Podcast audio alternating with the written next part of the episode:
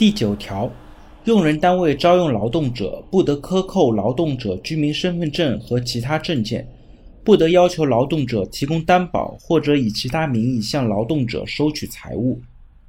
那第九条呢，其实也是一个实践性非常强的条款。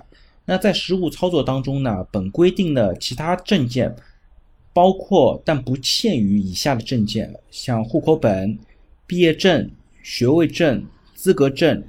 专业技能证书、职称评定证书等等证件，所有的相关证件都不得扣押。